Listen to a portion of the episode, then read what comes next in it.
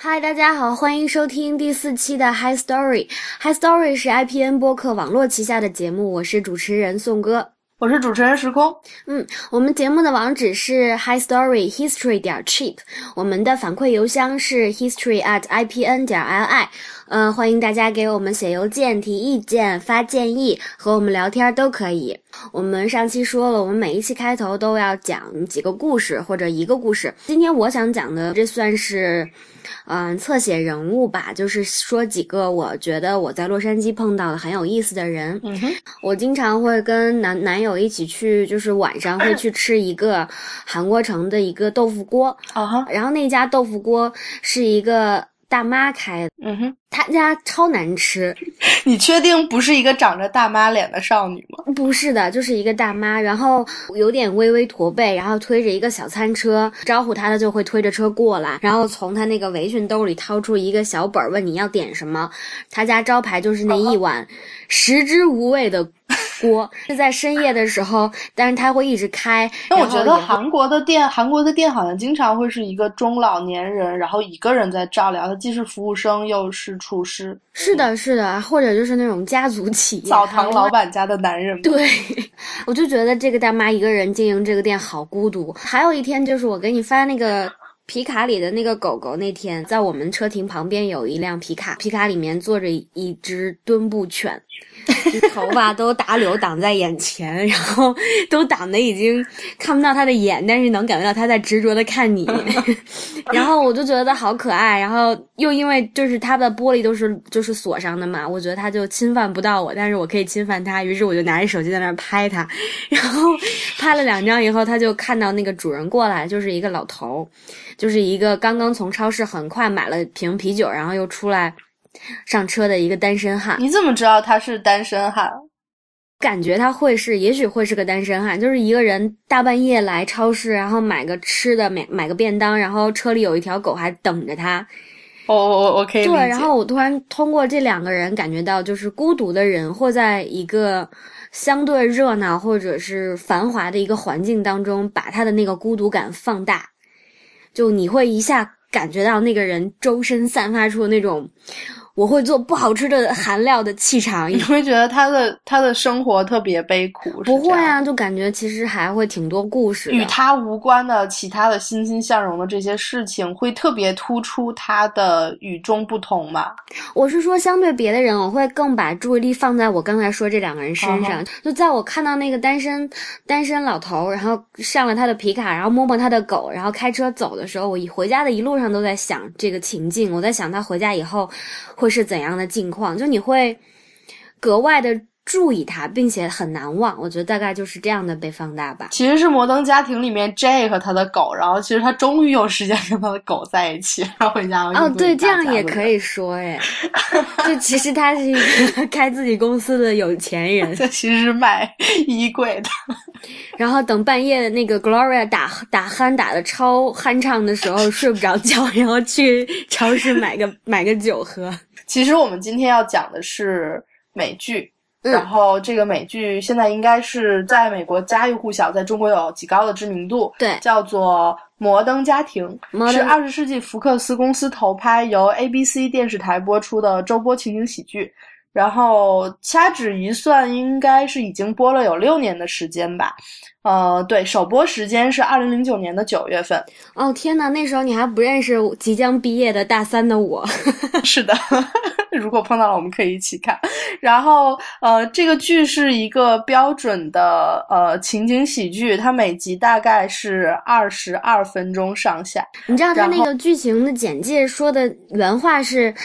这个剧集描述了三个看似独立的美国家庭，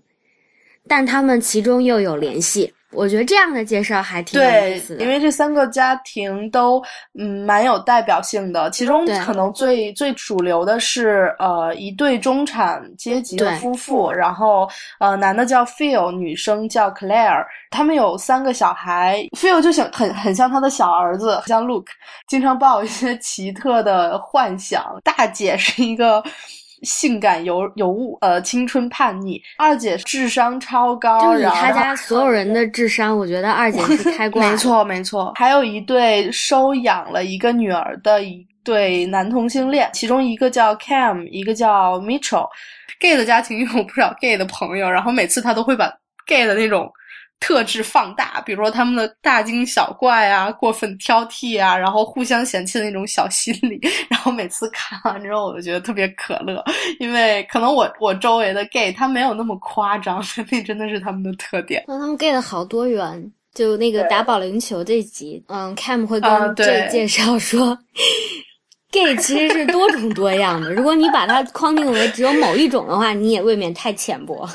他非常聪明，然后非常巧妙的把一个直男放到一群 gay 的环境下，然后让一个 gay 喜欢上了这个直男。所以这个直男他就要想，我要我要怎么告诉他们我是直的？然后最后他那段台词就跟很多人出柜的时候的台词一样，是说我压力非常大，我忍了很久了，然后但是我不得不告诉你们我是直的。然后我就觉得就是就这个叫绝。就他刚才你说的这段对话，就是他。刚才这段话就像很多人出柜之前说的那种感受一样，就但是我看的时候我就没有，我就没有感觉到，但是你说我就会感觉到，所以就是它其中真的好多信息，你你如果不敏感的话，你不会第一时间发现，但是他那个笑点真的就在哎。还有另外一对老夫少妻，老头儿就是我们刚才讲的。抱着狗的 J，他很喜欢狗，然后他有一个成功的事业，他和一个来自哥伦比亚的拉丁美女结婚，拉丁美女有自己和前夫的孩子，然后这三个家庭的结合点是 J。和是 Claire 和 Mitchell 的父亲，也就是说，中产家庭里面的妻子和呃同性男同性恋家庭里面的其中一个人。这个剧基本就是围绕这三个家庭的家庭生活展开。他们是一个联系非常紧密的家族，然后几乎所有事情都会互相交换。嗯，我觉得他这个联系紧密是有意为之吧。我我觉得就算是。呃，正常的正统的美国家庭不会会像他们这样，就是联系这么频繁，或者聚会这么多，然后有趣的在一起的，嗯，互动这么多。我觉得是这个剧有意为之，就是为了要把他们每每每每个家庭在每一集都展示出来，并且我觉得这也是美国人倡导的一种家庭观，就是他们希望能更多的和自己的同伴、自己的父母、自己的朋友多。嗯，多结伴，然后一起做做活动，然后和他们相处的非常好的一个家庭关系。对，我觉得，我觉得美国人是非常喜欢推销就是家庭至上的观念。所以我是想说，在美国的价值观来讲，《摩登家庭》是一个非常主旋律的剧，对吧？嗯哼。其实不光是第四期《High Story》，就是我们前两期都会想要说《摩登家庭》，因为当时的《摩登家庭》爆出了一个非常热门的一集，我相信也是。哦，听我们那个 High Story 电台的观众会感兴趣的一集，就是现在的第六季的第十六集。第十六集特别有趣，是讲呃 Claire，也就是中产阶级的那对夫妇其中的母亲，呃，她在机场想要联系昨天跟她吵过架的大女儿，结果发现联系不上她，然后她就用各种手段，就用一台电脑连上网，然后从 Facebook。上，然后还有他去 FaceTime 家里的所有人，然后去去问这个孩子去哪儿了，然后最后拼凑出来了一个结果是，他可能 去 Vegas 去结婚了。他发现这些事情的过程就都是通过拍他的屏幕来来告诉大家的。然后他就用了呃有有 Messenger 不是 Messenger 是 Message。然后用了 FaceTime，用了 Facebook，里面它，然后还用了 Safari，用了 iPhoto。对，然后它是经常会在那个电脑屏幕上出现两家人或者是三家人同时存在的情况，然后大家就在电脑上能听到彼此，然后大家会在电脑屏幕上去讨论说，诶，他去哪了没有？他昨天晚上不是去你了吗？然后呃，比如说。孩子他爸一直在忙于打游戏，然后直到听说他可能去结婚了，然后才丢下手柄，慌张的跑过来。所以，呃，通过就是一直拍摄一个屏幕，然后把所有的事情讲清楚，我觉得是一个很伟大的创举。就是我其实这一集的主人公是在讲这个中产家庭的这个。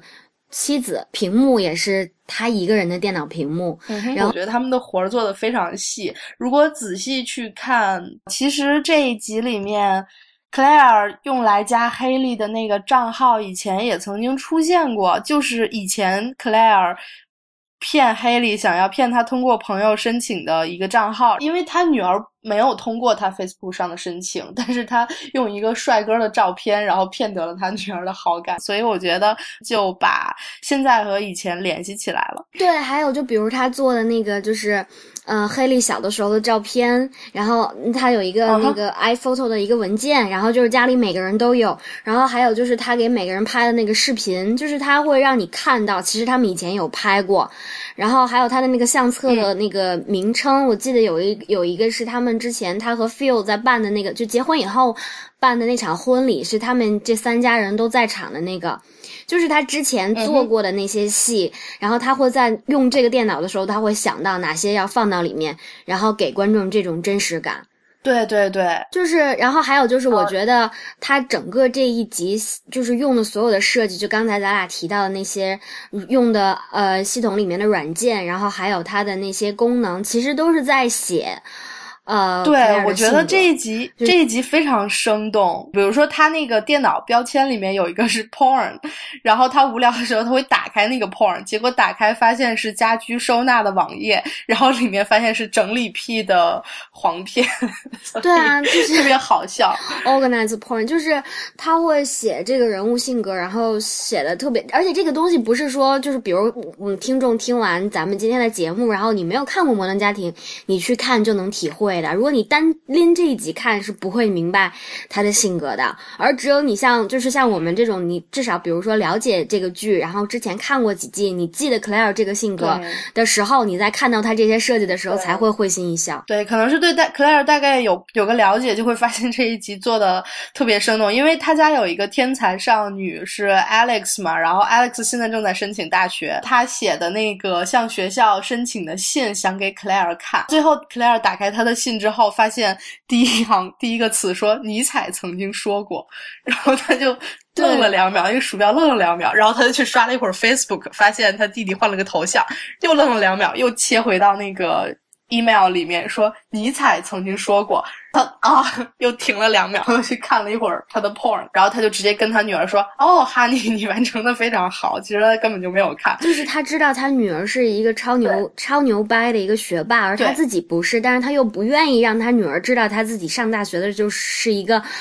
到处喝酒，然后胡乱去私奔，然后就能结婚的那么一个。就他年轻的时候就是就是 Claire 这个人物，年轻的时候就是他们家大姐嘛。就是一个没脑子的女 女生嘛，然后他之前有做戏，就是坐在他和他这个聪明的女儿之间，就有很多这种微妙的，就是这种微妙的设计，就是他不愿意让他女儿知道他自己这么的怎么说没文化，这么的不能接受先进文化的这种习惯。然后我记得有一集就是他们家那个，就是他 Alex 去夏夏营了，夏令营了，然后。突然回来，然后发现那个他把那个《战争与和平》那本书放到烤箱里，然后因为昨天他就是泡澡的时候把那个书页弄湿了，他想去烤一烤，烤一烤，然后他就跟 Alex 说：“你不在的时候，我都只看真人秀，我《战争与和平》就只看了两页。”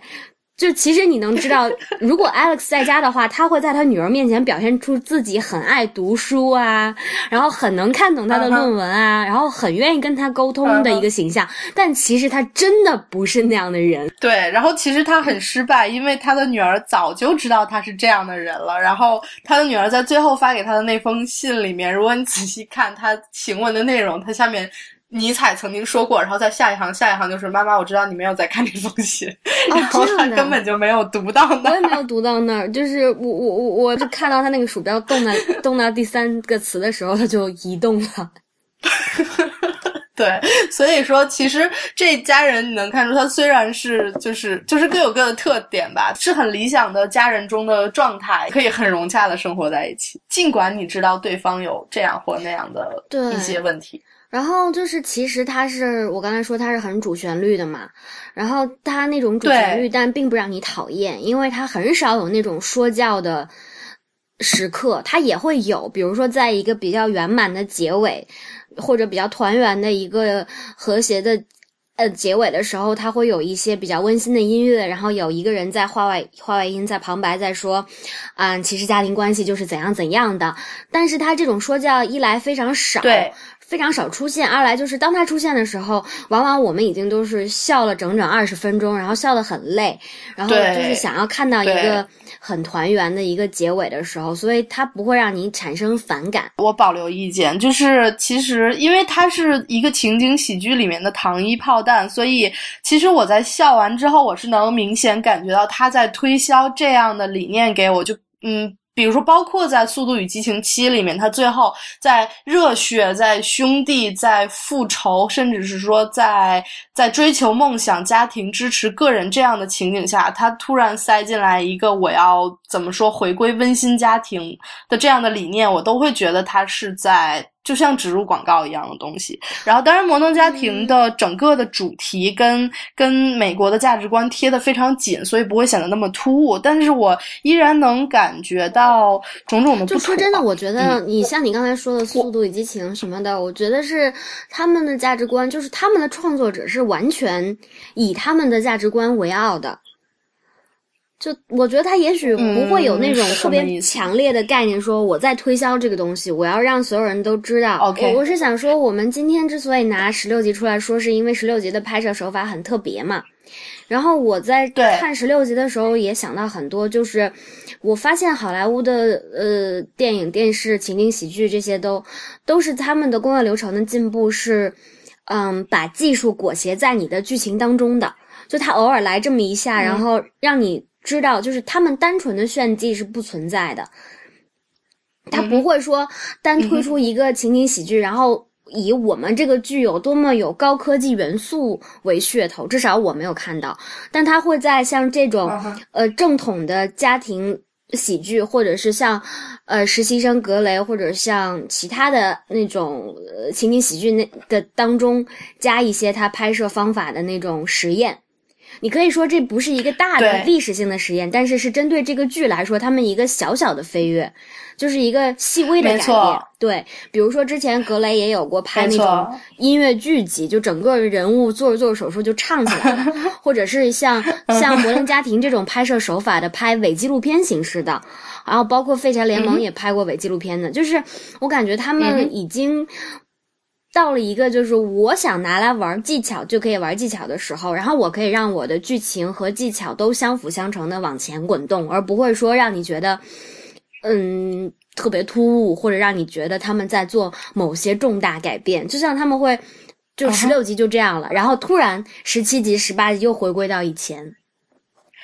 对，我相信他不会是说我我非要用这个技术，我就一定要塞一个故事进去。他一定是我想用这样的表现方法，但是也许我碰到一个合适的故事，然后恰好十六集就非常符合这个他想要的方法，于是。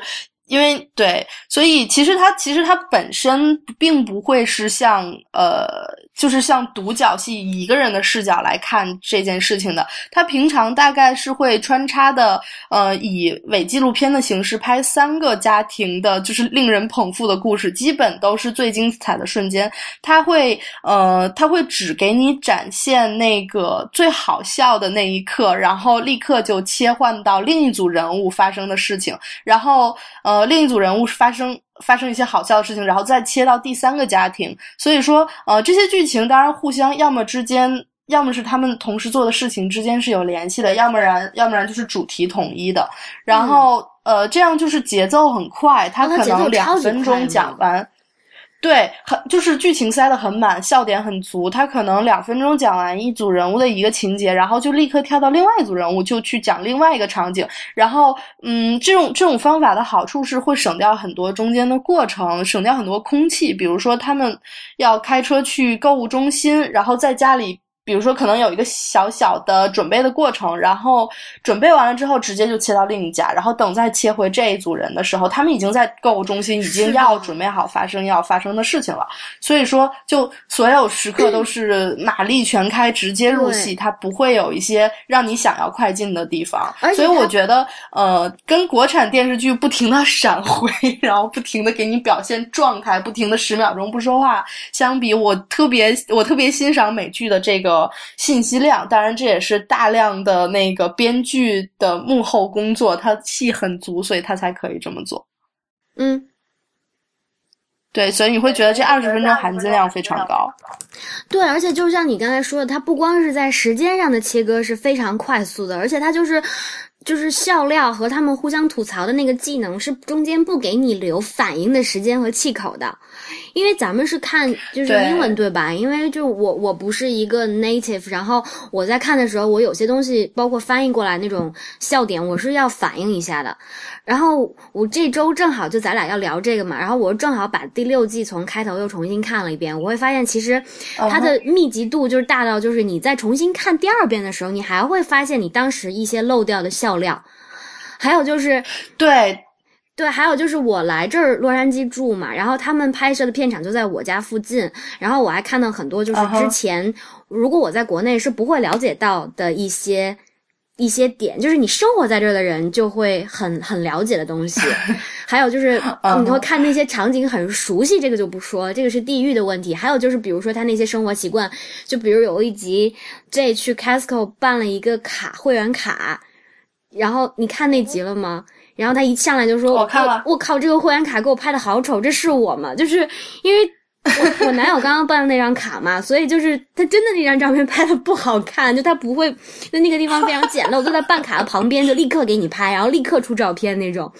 然后你就觉得这些笑料都好真实，离自己好近。对 OK，我其实我我在我没有在洛杉矶，我也可以体会到那种心情，我只要看看我的身份证照片就知道了。对啊，对啊，就是嗯，有些东西是共通的嘛，嗯。OK，然后对他还有一点，对，还有就是就是他，你先说。OK，就是他还有就是他和，因为他这种伪纪录片的形式，它不像其他的情景喜剧，它是会在，它是会在中途加笑声的，就像《生活大爆炸》和《破产姐妹》那种，你知道？对，它伪纪录片是没有笑声的。对啊，没有笑声，然后它的节奏又很快，就我就我相对来说，我就更喜欢摩登家庭这种形式。我很说真的，我很讨厌破产姐妹。不否认他在一第一季的时候很惊艳，但是他后来就完全就是在说俏皮话嘛。然后还很讨厌那种他说完俏皮话又要等观众笑的那个那一那几秒的表演状态，我都觉得他们相哦那个演的相当不走心。我觉得那个是他。我觉得那个是剪的不好，我已经跟很多人吐槽过这件事情了。他有的时候他那句话说完，他甚至要等罐头笑声放出来之后，然后他其他的人物才会有反应，这样你就会觉得那个人物是反吃，或者说这个笑点就掉在地上了。我是觉得他根本就是写的不好，因为有些笑点、有些俏皮话并不那么好笑，或者并不值得观众笑那么久啊。他有一些做作的地方，但是他有一些好的地方，我们可以 我们可以过两期吐槽他。然后我还想说的一点是，呃，摩登家庭它采用的伪纪录片的拍摄方式，它有一点很像《The Office》，就是它会在它会在事实的地方插入人物内心的潜台词，比如说两个人。在餐桌聊天，然后其中一个人打了个喷嚏，然后另外一个人说没事没事，然后这时候就会进那个人的心里被被踩，然后那个人就会说 Oh my god，怎么会这样？他怎么会这么这么狂野也不捂嘴之类的？他们会经常偷瞄镜头啊。对对对对，包括包括他事后的呃会有点评，然后还会吐槽他们刚才做完的事情，然后你会发现这个人物是很丰满的，他在做的时候是一种表现，然后等他说的时候是另外一种表现，或者他会去解释为什么当时他会这样反应。是的，嗯，对，所以呃，然后偷瞄镜头这件事情，就是我记得第一季是很经常可以看到演员。很明显的看一眼镜头，然后当时好像还给这个，呃，给这个偷窥者就是一个身份和目的，但是后来就只有偷瞄镜头了，然后，呃，就没有偷窥者这样的设定。设定，我觉得后来就好像是这个摄影机这个身份已经进入他们的家庭，他们习惯了，但是会在偶尔的一些时候还是会不习惯，或者是想要给摄影机传达额外的信息，比如说。就经常会，比如掉进被踩会偶尔想到，就比如像 Cam 和 Mitchell 那一组人，他们两个人就其实会表面互相支持，暗地会有一些小习惯是嫌弃的嘛。然后无论是他们在被踩的时候，还是在他们生活当中，就经常有一个人在那儿臭美啊，或者在那儿洋洋得意啊，然后另外一个人就会看镜头，然后做一些怪表情，暗示说。哦，他这个人怎么是这样？就其实那种心态，就大家各自去理解吧。就是对，因为因为就是当演员突然看一下镜头，你视觉上观众会感到自己就是直直接的被拉入这个剧，是很直观的在观察这个剧中人物是的，他的玩笑，然后对他以一种对视的视角去看他，所以说就是他会很很给你敲一个，给你一个提醒，说这里有事情要发生了。对，嗯对，包括克莱尔和和 Phil 也经常是这样。那个 Phil 有一次弹弹一把破琴，然后自己心里特别得意，然后他说：“我就是因为这把破琴，然后特别能让我妻子欲火焚身。”然后 Claire 就嗯瞄了他一眼，结果过一会儿，然后然后那个。就进了一段 Phil 的被采，Phil 的被采里面说这把琴可以让我妻子欲火焚身，然后然后镜头切回来，然后克莱尔一脸要死的表情，然后温柔的温柔的按住他的琴说：“你能不能别弹了？我们可以干点别的去。”然后你就发现事实事实不是这样的。就是编的太巧妙了。他经常就是我们俩之前私底下也会讨论说，我靠，看这集了没？真的好好笑，是你最近看的超好笑的。然后经常下一集又会带给你很多惊喜那样。所以，所以，所以，《摩登家庭》对我来说，可能是是一个品质非常恒定，而且是恒定高品质的一个常青树。当然，它也就是各种横扫艾美奖啊，各种什么选择最喜欢奖之类的。然后里面的里面的人物也都很深入人心。但是对我来说，它与其他美剧最有区别的是，是它的一成不变。就是这六季以来，其实是六年。如果不是里面的孩子在长高，然后我会觉得这似乎就是土拨鼠日的循环，因为所有人都永远是充满正能量，永远都是温暖阳光的样子。甚至说第六季发生的情境，你放到第一季，你你觉得会产生相同的结局和效果？OK，我明白。那那其实你的意思就是，能不能说《摩登家庭》就是真人版的辛普森一家呢？因为辛普森一家，呃因为它是我我动画的，它就完全都没有变啊。没错，没错，我我有这样的感觉，就是其实他是有一个人物设定，然后这个人物设定基本是不怎么变的。但是如果是放在动画里，我可以理解，毕竟辛普森一家是他有一些荒诞的成分在里面，你可以理解他就是这样设定的一个人。但是放到真人里面，我觉得。他毕竟有孩子的成长，毕竟有一些事情发生，比如说，比如说那个呃，有人怀孕，然后有人去上大学，所以说我觉得从这创作上来讲，维持这样没有变化的状态也是挺不容易的。像呃，同是当红喜剧的《生活大爆炸》，还有《破产姐妹》，包括已经完结的《马尔科姆的一家》。人物的状态最后都已经跟最初相差甚远，但是《摩登家庭》看到现在就还没有什么很大的变化。但是有没有那种可能，就是因为，嗯、生活大爆炸》还有刚才你提的另外的两个，包括其他的很多优秀的呃情景喜剧，它人物的成长是因为它的笑料的。嗯，缺乏，也不是说缺乏笑料，其实都很足，但是它总会有一个挖掘空了的时候，而那个时候我们是需要看到人物关系的改变，需要看到人物成长的，而摩登家庭的这种初始的这种组合太奇特，然后每个人的性格又太鲜明，以至于他的笑料到第六季都没有完全的用尽，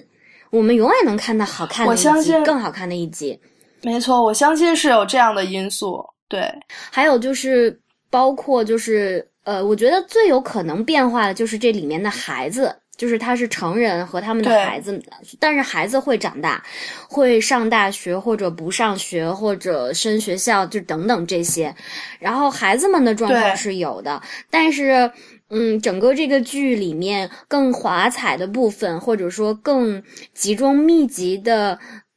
有意思的人物性格是在成人身上的，所以我们不太能感觉到他们的变化。没错，其实呃，其实我觉得摩登家庭对我来说可能是乌托邦一样的存在。就是首先它里面所有人的呃呃，当然我承认它可能是说笑点很足，因为它的呃初始设定就非常好。你觉得生活中所有有趣的事情都可以在他们身上发生。就是他们的他们的特质和他们这么多人，所以你你生活中遇到各种有趣的事情，你都可以按到他们身上。但是我觉得，嗯，也看了也看到他一点，就是封闭的状态，就是他因为人物不会变，他首先所有人三观都非常正啊，自己不几乎不会动摇，所以说就是有人对。比如说，对 Phil 就是中产家庭中的男主人去搔首弄姿的时候，你你知道你不用担心，他一定会做出忠于家庭的选择，他一定不会有任何动摇，他一定会全身而退。因为他是 Phil dumphy，他是活在 Modern Family 里面的人。然后包括第一集 J，就是那个老夫少妻里面的老夫和 Manny，也就是他的继子，他们之间有一点矛盾。当时 Manny 说就是很崇拜他爸爸，然后看不起 J，然后 J 也就很不屑一个小屁孩儿。然后你知道要有矛盾出现的时候，一定是说 J 会去让步，然后 J 会去保护这个孩子。你完全不用担心说他们是不是会有什么。真的冲突，所以说，嗯，我我没有在这个剧里面看到实质存在的冲突，然后他也更不会设置威胁家庭的这种这种困扰给他们，对，然后就是其实后面连连那这种父子继父继子之间的矛盾都不会提了，可能最严重的也就是说同性恋家族的。家庭的一个人在在学校里面教橄榄球，然后老夫少妻里面的那个继子是橄榄球的队员。可能说这个妈妈想让自己孩子留在球场上，但是舅舅不同意。但是最后也会发现说这个孩子根本就。压力不存在于上不上场或者赢不赢，压力存在于妈妈给他太多爱，觉得他是天下最宝贝的孩子，然后他会觉得这样很累。所以说矛盾其实都不存在，永远不会有人不高兴。对，所以我在看完这个剧的时候，对我看的时候我会特别开心，但是我合上电脑的那一刻，我会。我会突然回到现实，我会知道这都不是真的啊！像好悲观呀！你会合上电脑那一刻说这都不是真的？对，我会，我会，我会在我会在看完这一集的时候，我知道我在看一个很高设定的一个很很完美的一个状态，但我知道那也只是一个很完美的状态。可能我的生活中偶尔会到达这样一个状态，但是就生活总是会像过山车，它永远会接受各种各样的挑战。是的，所以说，嗯。所以说，他不会是永远是这样的状态，他会有各种各样的变数。然后，黑利上大学，他上了上到一半就回来了，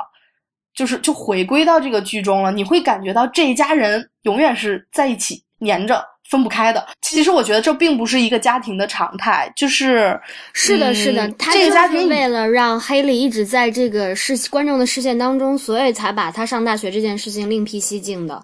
然后还给，因为他不上，他有理由，是他学习差。但是我在想，我不知道第，比如第七季 Alex 是一定要上大学的，然后他的这个角色怎么完成？我觉得还挺有难度的，因为像。黑利刚刚去上大学的时候，然后他和家里偶尔的那种连线视频，你就还是觉得他的存在感就明显降低了，而且那样的设计也很难做到。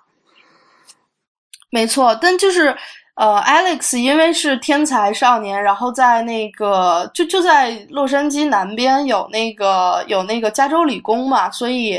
呃，他是有被那所学校。就是要录取他，他是有去参观，所以最后他有可能会去那所学校。然后剧里面也有加强这样的因素，就比如说他去参观校园会碰到什么喜欢的 解解决的办法。所以说，其实没有人会离开这个家庭，这就让我觉得很奇怪。然后，呃，甚至说这个家庭以外的人，你有没有发现这家人以外的人他都不怎么出现？他们的朋友啊、同事啊都奇奇怪怪，甚至看上去就不招人讨厌，呃，就不招人喜欢。所以，甚至他们都不会参与。到他们的生活中来，那那你觉得这会是让你就是看完这一集结尾回回到现实中，觉得啊，其实也也没那么好，他只是在给我做了个梦而已，这种感受有点像一个就是六年如一日的温馨的样板间。但是其实我觉得时过境迁才是那个亲密关系最大的敌人吧。然后呃，但是时过境迁。里面所有可能发生的意外，可能新加进来的元素，呃，都被屏蔽掉了。甚至包括孩子上大学，他们也都是决定会去一个四十五分钟开车就可以到的地方上大学。那我不同意，我觉得你在拿现实主义的一些剧情类的东西去要求情景喜剧，因为你别忘了它的设定就是情景喜剧啊，它就是让你感受到他们是。四十年如一日的样子，一百年如一日的样子，然后他就让你在每次看完这二十分钟的时候，都觉得有一些安慰，都觉得那哪怕至少那一刻你愿意和你的家人握手言和，然后那一刻你被治愈了。对于他来说，他就做到了。没错，他是做到了。其实我我每次看我都笑得很开心，然后我也很感动，但是偶尔会觉得他有一点就是封闭吧。比如说那个黑莉，黑莉。退学回来了，如果 是我家长，估计是会让我赶紧再去努力重新上学的。但是他家里人似乎就是还蛮无动于衷的，嗯，我不知道啊，反正在我的观念里，上学。上大学对一个人来说是很很重要的一次历练，并不是说要拿那个学位或者是文凭。但是是的，我同意。我觉得，我觉得孩子是要离开家的，孩子是从小父母就在帮助他离开家以后，他能走多远，他能不能顺利的去去生存，而不是说我这辈子我要跟你永远幸福的待在一起，只要我们幸福就好，管他外面的星辰大海。所以说。时空，如果说到这儿，我突然觉得，如果要是摩登家庭想要走得更远，那你看家就是他们这三个家庭里面，现在最先要、最先、最立刻要走出去的就是黑莉了嘛？有没有可能就是将来这个剧变成黑莉开始有自己的家庭之后的一个四组家庭的情景喜剧？如果是那样，你会你会觉得评价更高吗？我不知道，他他带给我的真实感可能是要。是要这家人怎么面对一次真正的冲突，然后而不是说这种，这种，这种高级生活，或者是说这种第一世界的这些小烦恼，他们是怎样互相关爱？它这毕竟是个情景喜剧啦，然后它不会不会给我带来生活的启示，但是它会给我带来很多欢乐，就是我是这样认为的。我我刚才是想说，就是其实 Shameless 也也也不是。也不是怎么说，就也不是说，我觉得就是写法的不同吧。就有些人像《摩登家庭》的创作者，他愿意把这个都写成是，嗯，积极向上的、主旋律的、正能量的、正能量、正能量、正能量。然后像 Shameless 就会把它写成就是，嗯，就是极其不堪、极其底层，然后极其要讨生活的人。但同时，他的落点是一样的，就是他们要传传输给你的价值观。是一样的，就是你要去没错努力，你要去和你的家人就是很和谐什么的，就这些。对，我说我们是不是要会把他们分析的太无趣？呃，对，我不想这样说，因为这这的确是一个打发时间的的极品，就平时看看真的真的真的超好笑，然后特别推荐这部剧给大家。就其实应该说是感谢摩登家庭吧，因为它真的在一个价值观当中，在一个主流的审美当中，主流的艺术作品的审美当中，它是一个好作品，是连续获得了很多年艾美奖最佳喜剧剧集的奖，这是一个大奖。他的演员就是成人演员，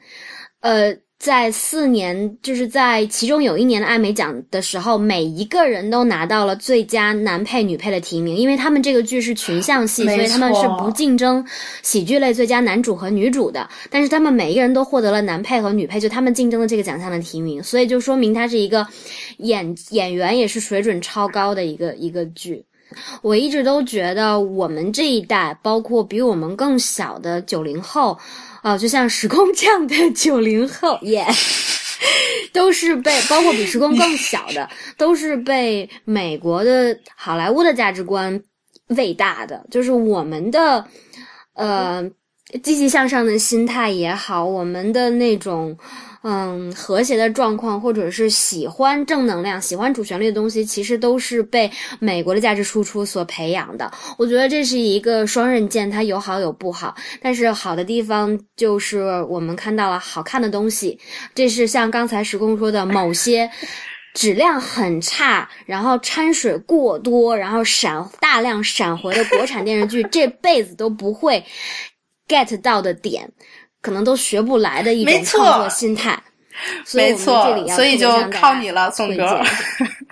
嗯，前路有你有我，我就知足了。好吧，总之，嗯，希望大家郑重推荐这一部戏，里面各种 各种巧合、各种幽默的元素、各种自取其辱、各种当众被被打脸，就带大家自己去发现吧。呃，我们这个节目上线的那天是新这周这周五，是我和时空非常重要的一个朋友的生日，我们想要有私心的在节目里祝他生日快乐。对，所以这个人其实是小丸子。对，然后希望你永远有小丸子那样年轻心态。你在我和时空心里是最酷最棒的人。嗯，希望你能听到这一段吧。其实我俩说的还蛮蛮含蓄的，更多的就都心里有，你懂的。希望有一天也可以拉他来我们节目做客吧。当然，当然，你这个这个人你是躲不掉的，你一定会来的。然后。哎呀，然后等来的时候，我们再向大家介绍吧。就我的那个录音掉了。好的，好的。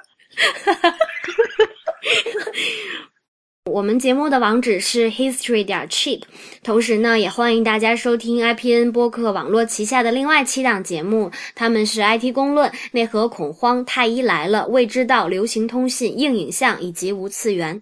我是主持人宋哥，我是主持人时空，我们下期再见。